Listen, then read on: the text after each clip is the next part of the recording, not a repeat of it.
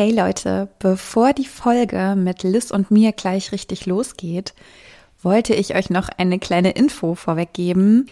Das ist die erste Folge, die wir getrennt voneinander aufgenommen haben.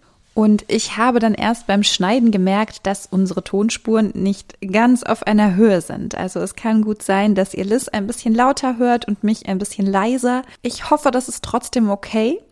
Vielleicht brauchen wir einfach noch ein bisschen Zeit, um so richtig reinzukommen ins Podcast-Game. Also gebt uns bitte noch ein bisschen Zeit und seid ein bisschen nachsichtig.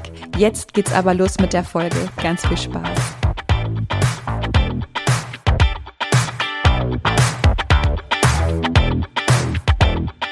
Hallo und herzlich willkommen zu einer neuen Folge Die rosarote Brille. Ich bin Jenny und heute nicht alleine hier. Heute mal wieder da, Special Guest Liz. Hallo!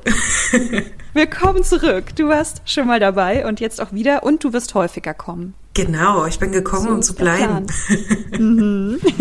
ja, wir hatten uns für heute einen besonderen Film vorgenommen, beziehungsweise zwei Filme, da es von dieser Disney-Version zwei Filme gibt, einen Trickfilm und eine Realverfilmung. Und zwar ist das Die Schöne und das Biest. Wir wollten uns die Realverfilmung, ich glaube, der Film ist 2019, 2018, irgendwie so erschienen, im Vergleich zu dem Zeichentrick-Disney-Film anschauen. Ob sich da etwas getan hat, ob dieser Film ein bisschen mehr Diversität und ein bisschen mehr Feminismus zu bieten hat. Spoiler Alert hat er. Yes. Wir schauen uns heute Die Schöne und das Biest an. Und wie ihr wahrscheinlich alle wisst, ist das so ein typischer Disney-Prinzessinnen-Film. Es beginnt eben damit, dass wir die Hauptdarstellerin kennenlernen. Das ist die Belle. Und durch einen unglücklichen Zufall landet sie in dem Schloss von dem Biest und wird vom Biest gefangen genommen, weil das Biest die wahre Liebe finden muss, um den bösen Zauber zu brechen. Und ja, im Laufe des Films passiert dann eben einiges und am Ende merkt das Biest eben, okay, Liebe kann nicht erzwungen werden, lässt sie frei und daraus entsteht dann die Liebesgeschichte. Sie kehrt zurück und es endet damit, dass die beiden heiraten. Ja, ich habe da direkt schon mal eine Frage zu. Ich auch. also ich habe viele Fragen. Aber also, es ist ja so, dass Belle in dieses Schloss geht und sich ja für ihren Vater sozusagen aufopfert und sagt, ich bleibe hier an seiner Stelle, weil Belles Vater ja zuerst Gefangener in diesem Schloss war, also von diesem Biest war. Genau. Warum war es diesem Biest so wichtig, einen Gefangenen beziehungsweise dann sie als Gefangene zu haben? Hatte er das schon mit der Absicht, dass sie vielleicht seine wahre Liebe ist? Ähm, ich glaube, also so hatte ich das verstanden, dass er den Vater gefangen genommen hat, damit er nicht ins Dorf geht und von der Existenz des Biestes erzählt. Ah, okay. Mhm. Und Belle wollte dann den Vater retten und dann kam ja Lumière und ich weiß den Namen von der Uhr tatsächlich nicht mehr. Äh, Herr von Unruh. Äh, genau, Herr von Unruh. Die sagten ja dann, ja, aber es könnte ja die eine sein, die dann den bösen Zauber bricht. Und ja, probier's doch mal. Also natürlich ist es nicht so genau passiert, aber so, so wurde es ja impliziert. Und ich glaube, so ist es passiert, dass Belle dann gesagt hat, okay, dann bleibe ich hier als deine Gefangene und der Vater ist frei. Mhm. Okay. Also dass das Biest das nur aus so einem Eigenschutz gemacht hat. Genau. Ja, hat das Biest eigentlich einen Namen? Also er heißt ja nur das Biest, aber hat er einen Vornamen? Nee, ich, ich, ich wollte dich fragen, ob ich den Namen verpasst habe, aber Belle nennt ihn ja zumindest im zweiten Film, ich weiß, mir ist es beim ersten Film zumindest nicht aufgefallen, nennt sie ihn ja auch nicht Biest, sie nennt ihn immer Du.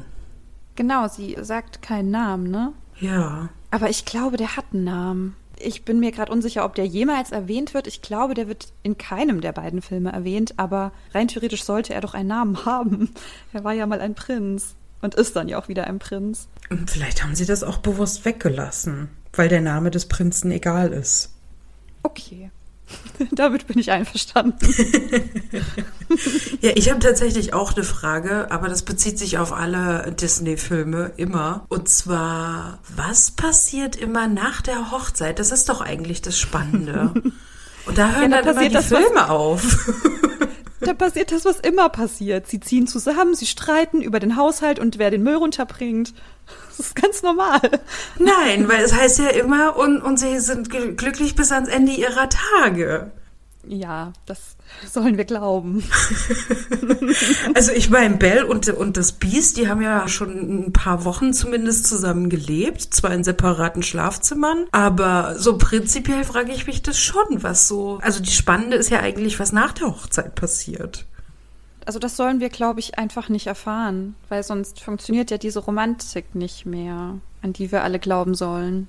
Hm. Ich glaube schon, dass es so ein bisschen ja, dass es nicht Aufgabe des Films ist, das aufzulösen. Wir sollen ja in diesem Glauben gelassen werden, dass einfach jetzt alles gut ist und jetzt passiert nie wieder etwas Schlimmes. Ja, aber es beschweren sich immer alle, dass man von Disney unrealistische Erwartungen an eine Beziehung bekommt. Das ist ja die unrealistischste Erwartung überhaupt. Man heiratet und dann ist alles gut. Ja, das ist der Grund, warum ich geheiratet habe. Gut, dann haben wir das ja geklärt. Es soll keinen Einblick in die Ehe selbst geben. Ehe ist Privatsache, so verstehe ich das jetzt. Stimmt. Ja, könnte man ja wirklich so deuten. Ja, Hast du direkt ein Beispiel, was du ansprechen magst? Die Mama. Die Mama. What Weil, happened with the mom? Was ist mit der Mutter passiert? Das habe ich mich im ersten Film tatsächlich gefragt. Und ja, man weiß es nicht. Die Mutter ist einfach nicht existent. Ich kann mich auch nicht daran erinnern, dass es irgendwann mal ein Thema war. Und ja, was ist immer mit den Müttern? Warum müssen die Mütter immer weg sein? Das kann ich dir sogar beantworten. Gerne. Das äh, habe ich nämlich auch recherchiert, weil das bei super vielen Disney-Filmen ist. Das ist bei Ariel so, die hat keine Mutter, bei der Prinzessin Jasmin, die hat keine Mutter, die Belle nicht. Mhm. Also Disney-Prinzessinnen haben selten Mütter und zwar, weil Walt Disney seine Mutter sehr, sehr früh verloren hat und sie quasi auch in seinem Leben leider keine große Rolle spielen konnte und er das dadurch immer so ein bisschen verarbeitet hat, dass die Mutter nicht mehr da ist. Das ist ja ein bisschen traurig. Ja, das ist super traurig. Aber das ist wirklich in sehr vielen Disney-Filmen so und man fragt sich so, was ist mit den Müttern los? Warum sind die nicht da? Ich finde das ein bisschen schade, dass er das, dass er das kompensiert in mehreren Filmen. ja, es hätte ja auch einfach eine liebevolle Mutter geben können. Aber vielleicht konnte er das einfach, also wollte er das einfach nicht darstellen. Ich weiß nicht wieso. Ja, ist doch auch die Frage, warte mal, wann wurde denn der erste Film ge gedreht? ich bin, bin nicht vorbereitet, merke ich gerade. oh Gott, ich auch nicht. Aber so Mitte 90er oder ist der älter als Ariel sogar noch? Dann stelle ich mich halt die Frage, war da Walt Disney überhaupt noch involviert in die Disney-Filme? Ach so, I checked this out. Ich, ich verstehe das so bei den alten Disney-Filmen, wo er selber ja noch in den Produktionen involviert war, dass da die Mutterrolle fehlt. Okay, macht Sinn. Bei den neueren Produktionen dann aber halt tatsächlich nicht mehr. Der Realfilm ist 2017 erschienen übrigens mhm. und der andere 1991. Ah, das ist gut zu wissen, dass ich das jetzt lese. Wir sind also wieder top vorbereitet für diesen Podcast. dieser, dieser Film basiert auf dem gleichnamigen Volksmärchen aus Frankreich. Aha. Keine Ahnung, ob es in diesem Volksmärchen eine Mutter gab. Kann schon sein. Und dass es dann sozusagen für den Disney-Film nochmal abgeändert wurde. Ich weiß es nicht. Ich bin jetzt wirklich da leider nicht informiert. Also ich kenne das Volksmärchen nicht. Ich auch nicht. Aber es gibt ja sehr, sehr viele Verfilmungen von Die Schöne und das Biest. Es gibt auch eine französische Verfilmung mit der Lea Seydoux und dem Vincent Cassel. Mhm. Aber ja, heute ja nur die Disney-Filme. Im zweiten Film wurde nochmal ein genauerer Blick auf die Mutter gelegt, indem das Biest Belle mit diesem Zauberbuch zu einer Stelle in ihrer Geschichte bringt, wo sie nochmal hinreisen wollte. Wo sie, genau, er fragt halt, wo möchtest du nochmal hinreisen? Und sie wählt ihre frühe Kindheit aus. Und sie kommen in dieser Windmühle an und so im ersten Moment denkt man, okay, was ist das jetzt? Und dann sieht man eben so diese Kinderwiege und so ein Bett und alles sieht verlassen aus. Es gibt ein paar gemalte Bilder von einem Baby und es kommt dann eben so aus dem Zusammenhang, ach, okay, hier ist Belle geboren und hier ist anscheinend die Mutter gestorben und wir bekommen eben heraus, dass die Mutter an der Pest verstorben ist. Mhm. Das ist sehr traurig. sad. ja, nee, also es ist sehr traurig, aber ich finde es trotzdem schön, dass diese fehlende Mutter aufgelöst wurde. Weil das ja, hat das mich im ersten Film wirklich verwirrt. So, wo ist denn die Mutter? Und ich muss gestehen, das ist mir als Kind nicht mal richtig aufgefallen. Also klar, die Mutter war weg, aber da war ich nicht neugierig genug, um nachzufragen, wo ist denn eigentlich die Mutter? Mhm. Also Belle hat keine Mutter mehr, hat aber einen sehr liebenden Vater. Und ich finde so die Beziehung zwischen ihr und ihrem Vater sehr, sehr schön. Und man sieht auch, dass sie wirklich seine Tochter ist, da sie auch seine Interessen sich angeeignet hat. Das sieht man im Zeichentrickfilm nicht so stark wie jetzt in der Realverfilmung. Denn da beginnt sie ja auch eine Art Waschmaschine zu bauen. Und ihr Vater ist ja, wie nennt man das? Ist Erfinder? Ingenieur, Erfinder. und sie hat auch großes Interesse an diesem Thema und auch ein großes Wissen darüber und kann sich mit diesem Wissen den Alltag erleichtern. Und das tut sie in dem Zeichentrickfilm selbst nicht so stark, oder? Man muss aber auch nochmal bedenken, wann der Film gespielt hat. Also zeitlich ja eingeordnet im Mittelalter oder kurz nach dem Mittelalter. Und 90er äh, Jahre Trickfilm, also manche Textpassagen einfach. So eine Frau, die nachdenkt, das ist nicht gut und so Sachen. Ich ja. glaube, da war noch wirklich so dieses traditionelle Frauenbild. Nee, also eine Frau, Hausfrau und Mutter und mehr nicht. Wenn das 91 gespielt oder rausgekommen ist, wurde da noch das Augenmerk eben auf dieser Tradition traditionellen Frauenrolle gelegt, was dann eben in der Neuverfilmung dann ein bisschen aufgelöst wurde, was ich auch gut finde. Ja, sie bringt ja auch einem Mädchen das Lesen bei, was nicht sehr gut ankommt in ihrem Dorf. Genau. Will sie noch mehr Schaden anrichten?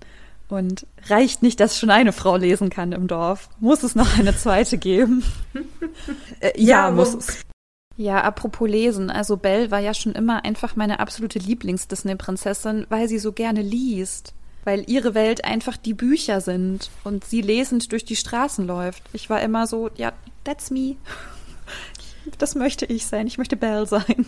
Das ist witzig. Ich habe mich nie so mit den Disney-Prinzessinnen identifiziert. Als ich dann aber den Film nochmal jetzt geschaut hatte, dachte ich auch so, oh, das ist mir sehr sympathisch. Sie ist nicht so die ganze Zeit umringt von Leuten, macht gerne so ihr eigenes Ding. Und ja, so würde ich mich tatsächlich schon als Kind und auch heutzutage immer noch beschreiben. So auch selbstständig und nicht die ganze Zeit von Leuten umringt und gerne auch mal ein Buch in der Hand.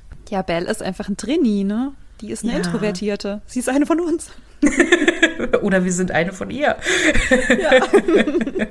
In der Realverfilmung wird auch ein bisschen mehr der Fokus auf feministische Themen gelegt. Ich würde jetzt nicht sagen, dass es stark feministisch ist, aber also das würde ich Rahmen, auch bei einem prinzessischen Film nicht erwarten. Nee, aber in diesem Rahmen, in dem dieser Film ja eingeordnet werden musste, damit er nicht zu weit von dem Original abweicht, finde ich, haben sie schon gute Ansätze reingebracht. Also Belle betont auch in dem neueren Film sehr stark, dass sie noch nicht bereit ist für Kinder, dass sie noch nicht bereit ist für eine Ehe und in dem Zeichentrickfilm weist sie Gaston ja einfach nur ab und sagt, ich finde dich einfach blöd, geh weg. In dem neueren Film sagt sie ganz klar so, ich bin da noch nicht bereit zu. Ich will das vielleicht auch gar nicht. Da sagt sie es nochmal ein bisschen stärker, dass sie nicht in dieses konservative Leben des Dorfes passt. Ja, es gibt so einen Punkt, der für die Geschichte auch wichtig ist, der die Geschichte vorantreibt, der für mich aber nicht so ganz nachvollziehbar war, denn es gibt diesen Moment, in dem Belle am Anfang aus dem Schloss wieder abhaut und von den Wölfen angegriffen wird, woraufhin das Biest sie rettet, dabei aber sehr stark verletzt wird und sie ihn wieder zurück ins Schloss bringt. Und ab diesem Zeitpunkt dachte ich mir so, Belle, was tust du? Weil sie wollte doch abhauen. Warum bleibt sie dann? Weil diese Pflege, die sie dann für ihn übernimmt, das könnten auch seine Mitbewohner tun, also sein Personal.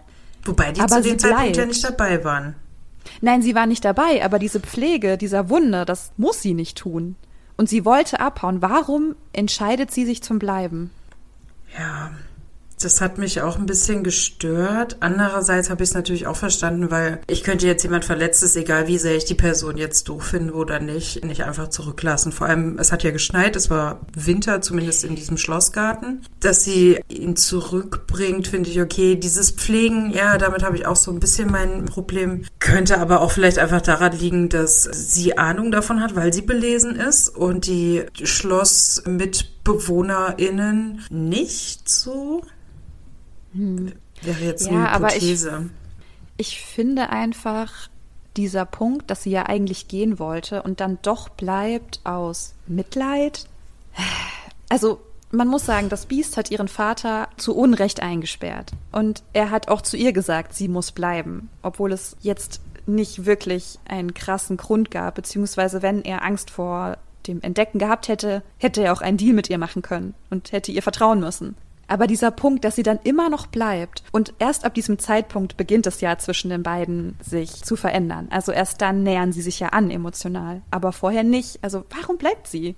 Ich habe da tatsächlich ein bisschen tiefer interpretiert in diese ganze Situation. Und natürlich ist das alles, also dieses Handeln, keinerlei Entschuldigung. Dass das Biest absolute Aggressionsprobleme hat, ist nicht zu bestreiten. Was ich mir aber gedacht habe, wenn man über so lange Zeit alleine im Schloss mit Haushaltsgegenständen redet im Endeffekt, mein Eindruck war, er ist sehr depressiv und Belle hat das äh, so ein bisschen durchschaut. Und ja, sie ist aus Mitleid geblieben. Dieses Mitleid hätte sie aber nicht gehabt, wäre er wirklich durch und durch bösartig gewesen. Also sie hat ja ein Zimmer beispielsweise bekommen, in dem sie warm und sicher übernachten konnte. Sie musste ja nicht in diesem Gefängnis, in diesem Kerker bleiben. Also ja, er hatte Aggressionsprobleme, aber ich hatte schon so das Gefühl, dass er ja schon versucht, netter zu sein in den Möglichkeiten, die er zu diesem Zeitpunkt hat. Und ich glaube, dass so eine Depression, egal wie schwer oder leicht, das für die zwei schon schwieriger gestaltet hat, da irgendwie so ein bisschen mehr Verständnis füreinander zu haben. Also er war ja so komplett in seinem Problem, in seiner Gedankenwelt, hat überhaupt nicht so ihre Probleme wahrgenommen. Also war so auf sich fixiert und dass sie so diesen Schritt gemacht hat, okay, ich kümmere mich jetzt um dich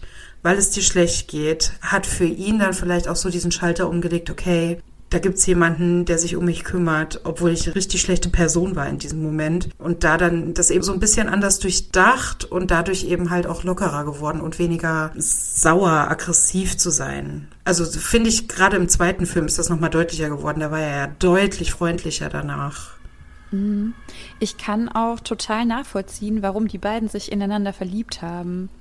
Ja, ich auch. ich finde schon, dass sie sich beide ähneln und gleiche Interessen haben. Mhm. Also, ich meine, Belle sagt ja auch, ne, sie gehört nicht in dieses Dorf und sie passt irgendwie nicht zu den anderen, aber zu ihm passt sie irgendwie schon. Obwohl sie beide ziemlich sonderbar sind. Also er halt noch durch sein mhm. Äußeres. Aber ja, dass sie so diese gemeinsame Basis gefunden haben mit Büchern und so, hm, okay, also das Dorf scheint ja wirklich merkwürdig zu sein. Er würde sich da auch nicht wohlfühlen. Also da gibt es so eine grundlegende Übereinstimmung in den Interessen und den Meinungen. Und das fand ich sehr angenehm, was außerhalb dieses ganzen Reichtums ist. Genau, also weil es wird ja häufig kritisiert, naja, bei Die Schöne und das Biest, sie geht ja nur wegen des Geldes. Fand ich überhaupt nicht in dem Film. Also es wurde ja immer deutlich, dass sie das alles nicht so beeindruckt. Also klar, es ist ein Schloss, aber ach, so ein Buch ist doch viel schöner. Ja, und dieses Schloss ist so riesig, dass du auch einfach immer irgendwo einen Platz findest, wo du deine Ruhe hast. Ja. Also ich fand dieses Schloss auch mega. Ich würde da auch gern mal eine Weile verbringen. Ja, vor allem wenn man genervt voneinander ist, kann man hinter sich die Tür zumachen oder in einen anderen Teil des Schlosses gehen. Oder in einen anderen Flügel gehen. Und dann hat man dann eben noch Lumière, mit dem man da so ein bisschen Späße machen kann. Und dann einer, ja. der aufpasst. Und das ist, ja. Ja, ich muss auch sagen, also ich finde, die Namen der ProtagonistInnen finde ich so geil gewählt. Also ich meine, wie witzig ist es, dass er Lumière heißt und einfach eine Lampe ist. Und es gibt ja auch die Madame Garderobe, das ist ja die Sängerin am Hofe gewesen, die dann mhm. aber natürlich zu einem Kleiderschrank wird. ich finde das so witzig. Oder auch äh, Madame Poutine ist ja eine Teekanne und Tassilo, die kleine Tasse. Und Belle heißt die Schöne. Also die Namen finde ich grandios. Und vor allem den Freund von Gaston, der Le Fou. Le Fou heißt ja, glaube ich, der Verrückte. Ah. Und ich finde, das passt zu ihm auch ganz groß. Also Le Fou ist das Highlight für mich dieses ganzen Films und da müssen wir auch noch unbedingt drüber sprechen, aber wir können auch erst noch mal weiter über das Biest sprechen. ich weiß gar nicht, was man über das Biest noch so zu besprechen hat. Er hatte Depressionen und Bell hat ihm da rausgeholfen und das hat die zwei zusammengeschweißt, um es kurz zusammenzufassen. Ja. Und er lässt Bell ja aus Liebe gehen und man sagt ja so schön, wenn du etwas loslässt, dann kommt es zu dir zurück und dann ist das auch wahr. Also dann ist es die wahre Liebe, wenn du es loslässt und es trotzdem zurückkommt. Und genau das passiert ja auch. Ja. dann hat die Romantik für mich, die funktioniert dann halt auch wieder. Ne? Ich bin dann schon immer sehr ergriffen. Ja, ich bin auch so eine absolut hoffnungslose Romantikerin. Was ich auch sehr schön fand, als ja die DorfbewohnerInnen zum Schloss gestürmt sind, hätte das Biest ja auch richtig verzweifelt sein können. Oh Gott, Bell hat mich verraten und jetzt wollen die mich alle töten. Und das war gar nicht, oder zumindest nicht mein Eindruck. Ich habe daran eben so Grundvertrauen zwischen den beiden dann gemerkt. Also sie hat das Biest oder den Prinzen vor den DorfbewohnerInnen beschützt und gesagt, nee, er ist nicht schlecht. Und er hat es auch nicht so in Frage gestellt, als sie dann eben das Schloss stürmen wollten oder haben. Hätte er machen können und ihr dann sauer sein können, aber dieses Grundvertrauen Nee, die kommen jetzt, um zu töten, aber nicht, weil Bell irgendwas gemacht hat, sondern weil es DorfbewohnerInnen sind. Ja, ich glaube auch, dass ihm an diesem Punkt echt alles egal war. Er hatte ja gedacht, er hätte sie für immer verloren. Ja. Also er hätte auch den Tod in Kauf genommen. Ihm war das ja alles egal. Ja. Oh, das war so traurig. Ich habe geweint. Das war richtig traurig. Ich fand das Biest übrigens auf so eine gewisse Weise auch irgendwie hot. Ich weiß nicht wieso. Ich fand ihn aber irgendwie gut aussehend als Biest. Nee, das hatte ich jetzt weniger. Ähm ich habe mich tatsächlich aber auf emotionaler Ebene, so von der Art, vom Charakter her, schon auch so ein bisschen darin gesehen. Also gerade dieses jähzornige, wenn man eben gerade traurig ist oder in einer depressiven Phase steckt, da dachte ich so, oh ja, das geht mir auch oft so. Ja, ich würde gerne noch über Gaston reden. Das Sehr gerne. So. Können wir Gaston und Le Fou zusammen bitte nehmen? Ja, sehr gerne. Because I love Le Fou und naja, hassen ist zu krass bei Gaston, aber er verkörpert die toxische aber Liebe und Hass für mich so sind krass. doch so nah beieinander. Ja, also irgendwie fand ich ihn in der Realverfilmung auch irgendwie sehr witzig, aber der ist echt ein ekelhafter Mann, weil er akzeptiert kein Nein. Und das ja. ist auch das, was ich vorhin meinte. So Belle hätte sagen können, was sie wollte. Sie hätte ja, nein, vielleicht, das ist völlig egal. Er umwirbt sie auf eine ekelhafte Art und kann ein Nein nicht akzeptieren. Ja, ich finde, er verkörpert halt dieses alte Rollenklischee sehr. Also auch diese Erwartungshaltung. Hat er im ersten Film, glaube ich, sieben oder acht Kinder gesagt? Um die hätte er sich aber nie gekümmert. Natürlich. Das wäre Dafür hat er ja die Frau. Richtig. Also er ist ja so stolz auf sich, weil er ja ein echter Mann ist, ja, ein echter Mann, der ist stark und der, der spuckt und der isst Eier. Also er ist so, so stolz darauf, so ein echter, richtiger Mann zu sein. Irgendwas war noch mit den Haaren. Also ich habe die Filme auf Englisch geguckt, da singen die noch irgendwas, wie behaart er ist. Ja, stimmt, stimmt. er hat ja, er hat ja so viele Brusthaare. Das ist ja auch etwas, da kann man ganz stolz drauf sein. Also so, so ein Lied über toxische Männlichkeit, ne? Es hat so alles so schön zusammengefasst. Aber so extra nochmal das Haarthema aufzunehmen, ähm, weiß nicht. Ja, es gibt, es gibt keinen Mann, der so toll ist wie Gaston. Und die Frauen fallen ja scharenweise in Ohnmacht, weil er ist ja so ein echter Mann. Das, das ist witzig, weil das Biest noch mehr Haare hat. Oh, das stimmt. Wer ist hier der echte Mann? Also ich finde, Gaston hat auch ein ganz krasses Wutproblem. Also er kann nicht gut mit Zurückweisung umgehen, er kann nicht gut mit Wut umgehen. Und als er dann über das Biest etwas erfährt, ist das für ihn der Kanal, auf den er seine Wut richten kann. Also ja. das ist für ihn dann so ein gefundenes Fressen, weil er sagt, nee, jetzt ist Zeit für Helden und ich gehe jetzt hin und ich töte dieses Biest, weil ich bin ein echter Mann. Und ich kann das jetzt alles auf dieses Biest lenken, ohne irgendwelche Umstände zu kennen. So, es ist ja auch egal, was Maurice sagt, es ist egal, was Bell sagt.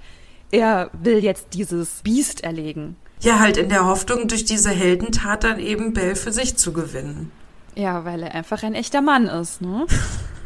Ja, aber halt ohne jegliches Bewusstsein dafür, was sie möchte. Also sie hat es ihm ja schon kommuniziert. Ist jetzt egal, wie deutlich oder nicht, aber sie hat ihm ja kommuniziert, dass sie daran kein Interesse hat, da zu leben oder so viele Kinder oder überhaupt Kinder. Sie ist sich ja noch nicht sicher. Und da gar kein Feingefühl. Er hat nur auf sich geguckt und war halt der Meinung, damit kann er Belle dann überzeugen. Er versucht ja auch Belle und Maurice ja auch so ein bisschen da reinzuzwingen in diese Ehe. Also er erpresst Maurice und sagt, ja, ich tue das und das, aber nur wenn du mir Bells Hand versprichst, irgendwie so. Also wirklich komplett idiotisch. Also das ist wirklich ein ganz schrecklicher Mensch.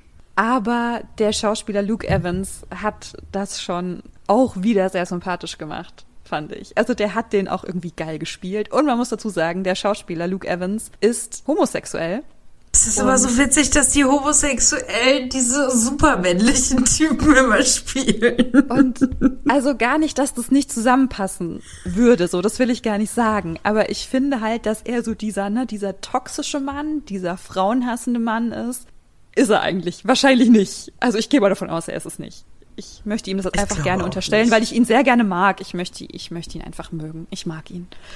Das ist vollkommen okay. Finde ich ja dann umso besser, dass Le Fou ähm, ja im zweiten Film offensichtlich schwul ist. Oh, ja, apropos gay, ne? Das ist mir im ersten Film, dachte ich noch so, hm, also ist schon ein bisschen, ein bisschen unterschwellig, aber der kommt mir ein bisschen queer vor. Das war so mein Eindruck, ja. okay? Nicht also so dieses, dieses typische Männlichkeitsbild. Genau, da war das ja auch eher so, ja, war halt so sein Kompagnon irgendwie, aber mehr auch nicht. Aber ja, auch so sein halt, Fan. Oh ja, aber ich liebe es einfach, wie, wie offensichtlich verknallt er in ihn ist. Das ja. ist so süß. Und also hast du das Gefühl gehabt, dass zwischen den beiden mal was lief? Ich glaube ja. Also im zweiten Film war ja diese Andeutung, dass sie im Krieg waren. Falls du dich erinnerst, ähm, ja. hatte Lefuso gesagt, hier, du bist wieder auf dem Schlachtfeld, glaube ich. Mhm. Äh, und das hat, das hat ja Gaston wieder runtergebracht aus seiner Wut. Und das war so ein Moment, wo ich so dachte, oh, da lief irgendwas in der Baracke vielleicht. Vielleicht mal ein Kuss oder so mal eine Hand streicheln. Mhm. Ich glaube nicht was Sexuelles, aber ich glaube schon ein Moment der Zärtlichkeit zwischen den beiden. Ja, es gab so Andeutungen und ich weiß gar nicht, ob das Gaston ist oder irgendjemand anderes, der fragt auch Lifou, warum hast du eigentlich keine Frau? Und ich glaube, er antwortet darauf nicht. Ja, genau, er hat nicht geantwortet. Ich finde das so schön, weil er dann ja auch diesen Turn macht und sich von Gaston abwendet und dann Madame Poutine zu ihm sagt, du bist eh zu gut für ihn. Oh. So, oh. Also Le Fou ist für mich wirklich das Highlight des Films gewesen. Ich liebe ihn so, so sehr.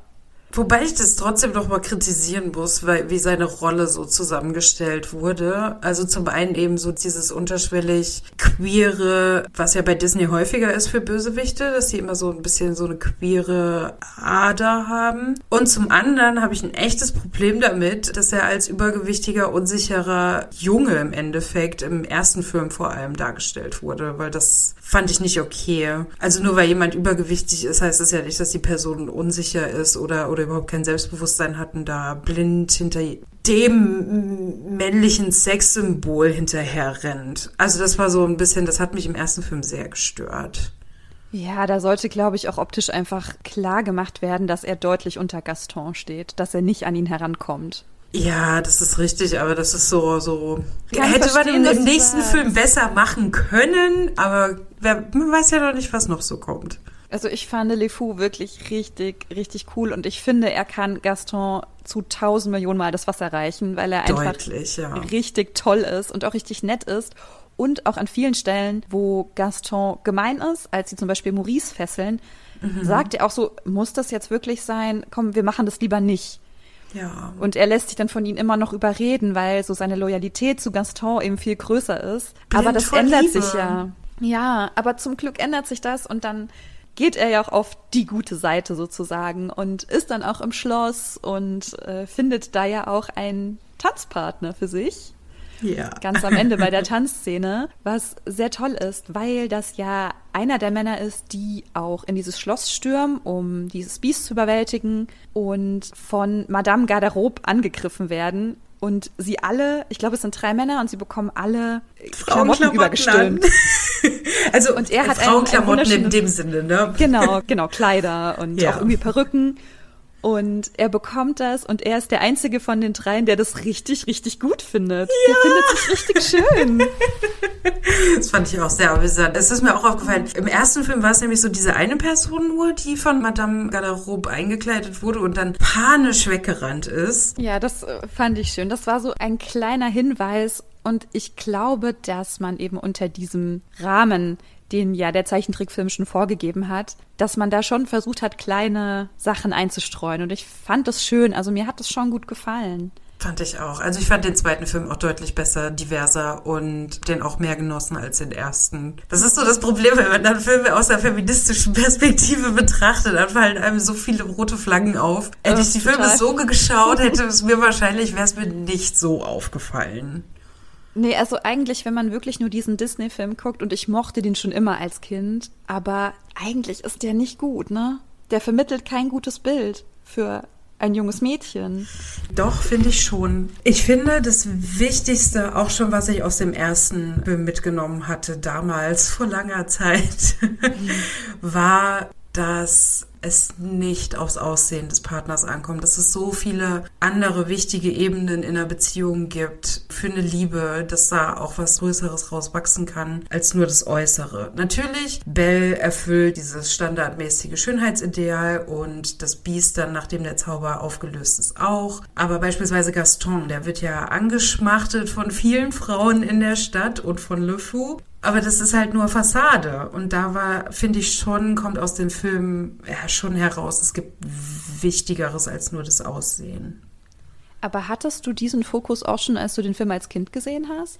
Ja, ich habe ganz oft ja. die Kritik gelesen, Krass. dass ja die Schöne und das Biest, ja, es ist ja alles egal, Hauptsache der Typ hat Geld und dann ist es egal, wie er aussieht. Das wäre so das Fazit aus die Schöne und das Biest. Und das fand ich halt gar nicht. Also ich habe auch damals das schon so verstanden. Gut, mein Ziel war es auch nie irgendwie meinen Traumprinzen zu finden in dem Sinne, der mich da irgendwie in ein Schloss holt. Also ich habe das immer schon ein bisschen realistischer betrachtet. Das ist im Endeffekt, das ist ja auch ein Märchen, das darf man nicht vergessen. Mhm. Und eben aus der Perspektive, auch schon als Kind, wusste ich, okay, was mir wichtig ist bei einem Partner, ist eben nicht nur das Aussehen. Natürlich muss es eine sexuelle Attraktivität in einem gewissen Maße geben, aber das reicht an sich eben halt auch noch nicht aus, um eine glückliche Beziehung führen zu können. Ich finde das gerade echt faszinierend, dass das so für dich der Fokus war, weil das war es für mich eigentlich nie. Ich bin einfach so mit dieser romantischen Beziehung irgendwie, habe ich mich sehr stark identifiziert, dass sich eine junge Frau aufopfert für einen Mann und alles für ihn tut und die Belohnung ist am Ende, dass sie halt den Mann bekommt. Und deswegen war es für mich auch so super unlogisch, warum sie nicht geht. So, warum bleibt sie bei diesem Typen, der bis zu diesem Zeitpunkt so kacke zu ihr war? Das heißt, so als Frau musst du einfach aushalten, auch wenn der Typ doof ist, weil eigentlich mag er dich ja. Das war, glaube ich, so die Kritik, die ich dahinter verstanden habe jetzt. Aber ich finde, so wie du siehst, ist es eigentlich viel schöner. Ja, also so hatte ich das schon immer gesehen. Also deswegen habe ich auch nie die Kritik an dem Film an sich so verstanden. Klar, wenn ich ihn jetzt nochmal aus feministischer Perspektive betrachte, natürlich sind da ganz viele problematische Szenen drin. Aber auch schon als Kind habe ich den Film so gesehen, nee, also es kommt nicht nur aufs Aussehen an, weil Gaston ist hübsch aber da ist halt nichts drunter. Und das Biest ist halt erstmal nicht schön, aber durch seinen Charakter, durch seine Art, durch die Gemeinsamkeiten wird er schön. Hm. Ja, das ist eigentlich, so ist es eigentlich viel schöner, finde ich, wenn man so an die Sache rangeht. Also da ist dann ja auch wirklich eine richtige Moral dahinter. Vielleicht ist ja auch das die Moral aus diesem Volksmärchen. Ich glaube eben auch. Also man darf halt eben auch bei Disney nicht vergessen, es sind alles Märchen. Die Realistik äh, von so einem Märchen ist halt wirklich gering. Also ich meine, wie wahrscheinlich mhm. ist es, dass du wirklich einen Prinzen triffst, der dich dann in sein Schloss holt und mit dem du dann äh, glücklich bis ans Ende deiner Tage bist. Der Traumprinz also am schon Ende. Mitgerechnet? Oh, ist das süß. also vor allem, dass es irgendwann einen Mann gibt, der mir ein Schloss schenkt und eine Bibliothek da drin. Habe ich jetzt schon gedacht, dass das klar geht? Äh, ich gar nicht. Das ist so witzig. also mir war das klar, dass das halt ein Märchen ist. Also ich habe das so, schon so aus einer mhm. realistischeren Perspektive betrachtet.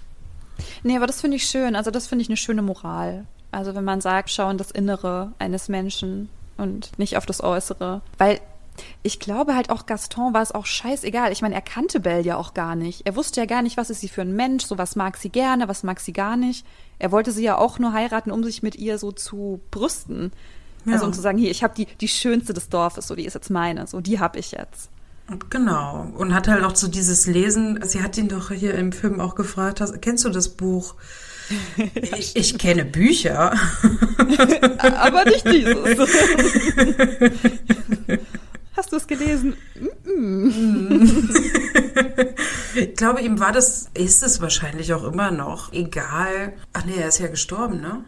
Das ist mhm. nicht ganz klar geworden im Film. Also er ist halt in dieses Tal gefallen, aber man weiß ja nicht. Ich, ich hoffe, er hat überlebt. Ich hoffe, er hat überlebt und was daraus gelernt. Ja, und dann kommt er einfach wieder und hat eine Beziehung zu. Nein, hat er nicht, weil er eigentlich.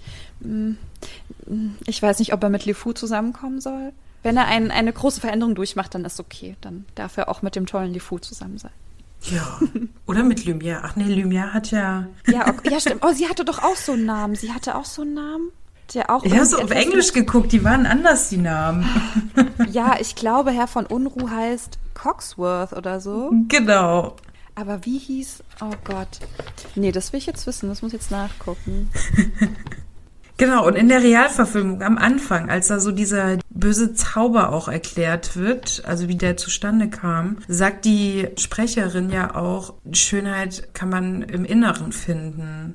Mhm. Und war ja ziemlich am Anfang des Films. Vielleicht habe ich deswegen auch schon als Kind diese Filme so geschaut. Ja, ich fand es auch schön, dass die Zauberin dann auch nochmal aufgetaucht ist. Sie hat dann ja Maurice geholfen. Ja. Und sie war am Ende dann auch wieder im Schloss. Also das ist auch irgendwie Ganz schön. Die ähm, Freundin von Lumière heißt übrigens Plumette. Ich weiß jetzt nicht, was Plumette, Plumette. heißt. Was heißt Plumette? Wedeln. Mein Französisch ist Wedeln. Ich weiß es nicht. Uh, Gefieder? Ja, wahrscheinlich. Oder Feder oder so vielleicht. Plüschgans. Okay. Plüschgans, okay. Plüsch, nee, das ist jetzt irgendwie ich, äh, irgendwas anderes. Aber irgendwas mit Plüsch, ja, das passt. Ich fand auch einfach die Verwandlung von allen dann einfach so schön.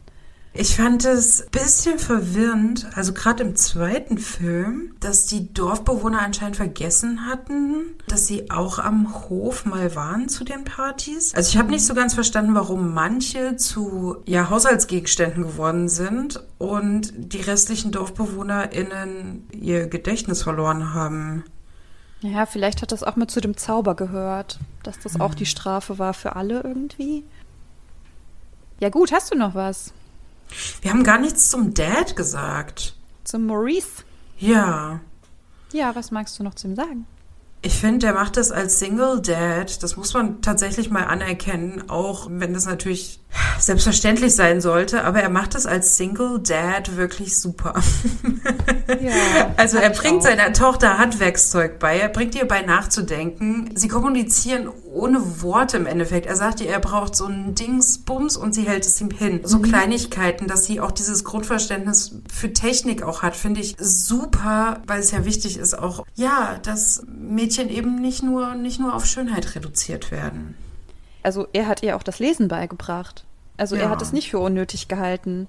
Er hat es für wichtig gehalten, dass sie lesen kann. Ja. Und ich finde auch, er ist auch stolz auf sie und er erkennt auch ihren Wert. Ich finde die Beziehung zwischen den beiden sehr, sehr schön.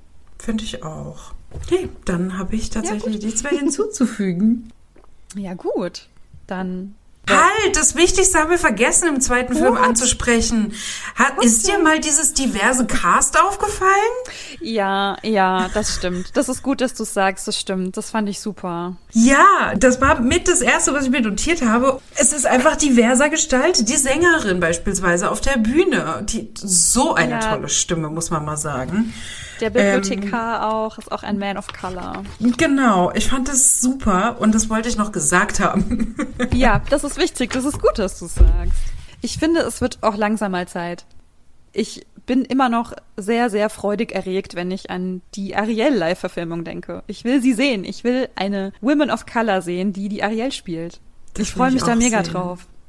Ja, ich bin immer wieder begeistert, wie schön, also wie, wie divers das mittlerweile gestaltet wird und dass auch, ja, schwierigere Sachen dann eben halt auch gezeigt werden. Eben, dass LeFou sehr wahrscheinlich schwul ist. Noch nicht geoutet, aber sehr wahrscheinlich schwul. Und das finde ich schön, dass das da im zweiten Film deutlicher gezeigt wurde.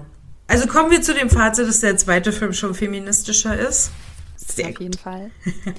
Also für mich war das wirklich eine Erleuchtung, was du gesagt hast, dass die Moral eben nicht ist, dass die Frau sich für den Mann aufopfert, was auch gar keine Moral ist, aber dass es eher darum geht, das wahre Innere zu kennen und die wahre innere Schönheit. Das finde ich sehr, sehr schön. Ja, gerne.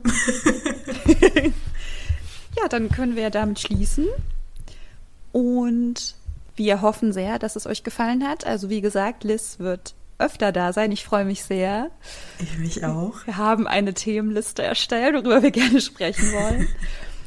Und Ja, wenn ihr uns Feedback geben möchtet, dann sehr gerne. Auch gerne Vorschläge. Wir sind für alles offen. Und wenn ihr mögt, hören wir uns wieder in der nächsten Woche. Bis dann. Tschüss.